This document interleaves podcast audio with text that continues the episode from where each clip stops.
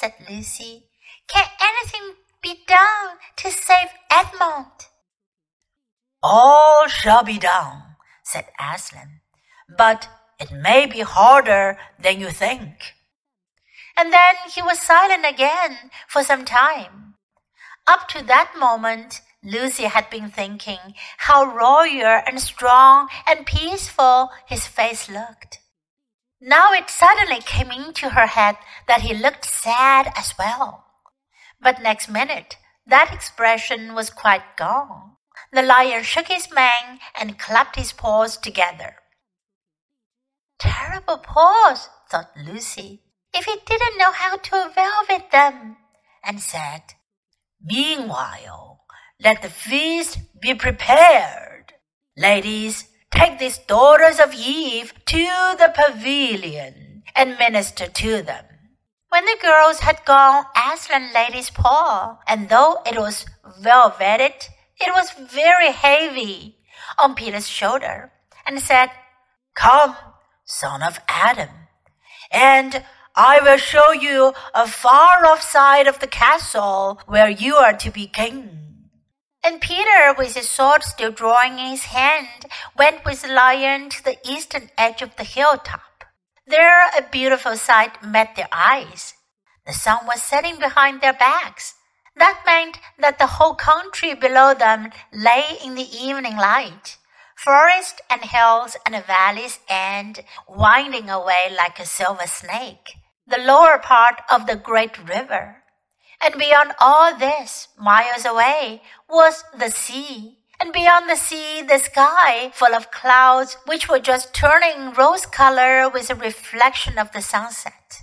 But just where the land of Narnia met the sea, in fact, at the mouth of the great river, there was something on a little hill shining. It was shining because it was a castle, and of course, the sunlight was reflected from all the windows which looked toward Peter and the sunset. But to Peter, it looked like a great star resting on the seashore.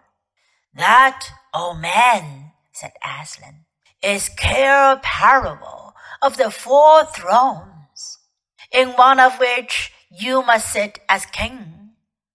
I show it to you because you are the firstborn and you will be high king over all the rest. And once more, Peter said nothing, for at that moment a strange noise woke the silence suddenly. It was like a bugle, but richer. It is your sister's horn, said Aslan to Peter in a low voice, so low as to be almost a purr, if it is not disrespectful to think of a lion purring. For a moment, Peter did not understand. Then, when he saw all the other creatures start forward and heard Aslan say with a wave of his paw, Back! Let the prince wing his spurs. He did understand and set off running as hard as he could to the pavilion. And there he saw a dreadful sight. The naiads and dryads were scattering in every direction. Lucy was running toward him as fast as her short legs would carry her, and her face was as white as paper.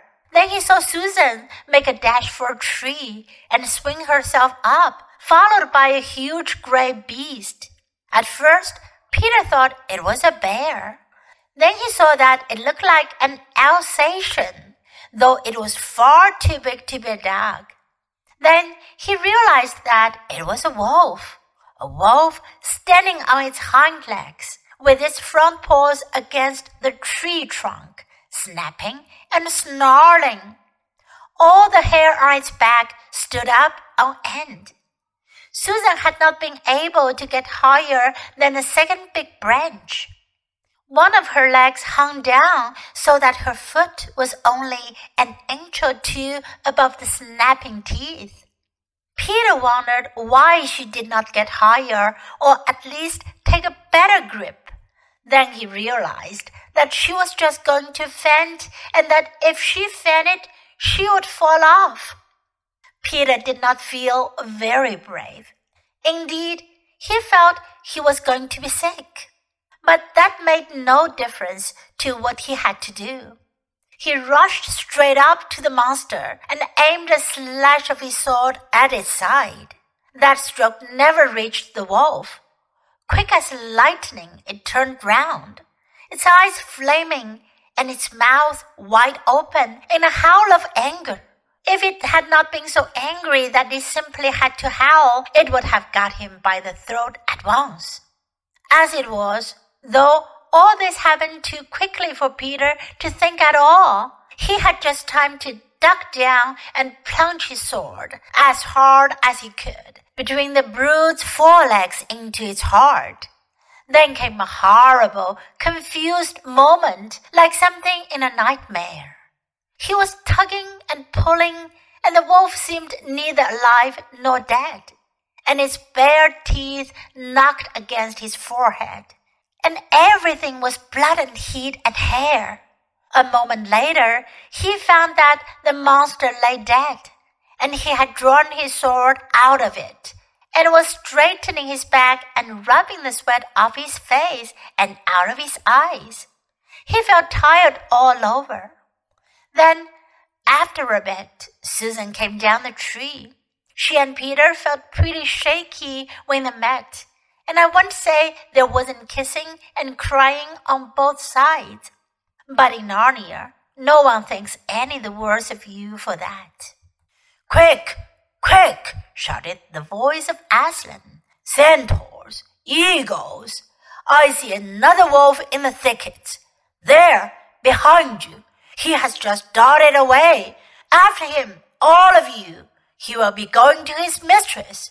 Now is your chance to find the witch and rescue the fourth son of Adam and instantly with a sound of hoofs and beating of wings, a dozen also of the swiftest creatures disappeared into the gathering darkness. Peter, still out of breath, turned and saw Aslan close at hand. You have forgotten to cling your sword, said Aslan. It was true. Peter blushed when he looked at the bright blade and saw it all smeared with the wolf's hair and blood. He stooped down and wiped it quite clean on the grass, and then wiped it quite dry on his coat. Hand it to me and kneel, son of Adam, said Aslan. And when Peter had done so, he struck him with the flat of the blade and said, Rise up, Sir Peter Wolfsbane, and whatever happens, never forget to wipe your sword.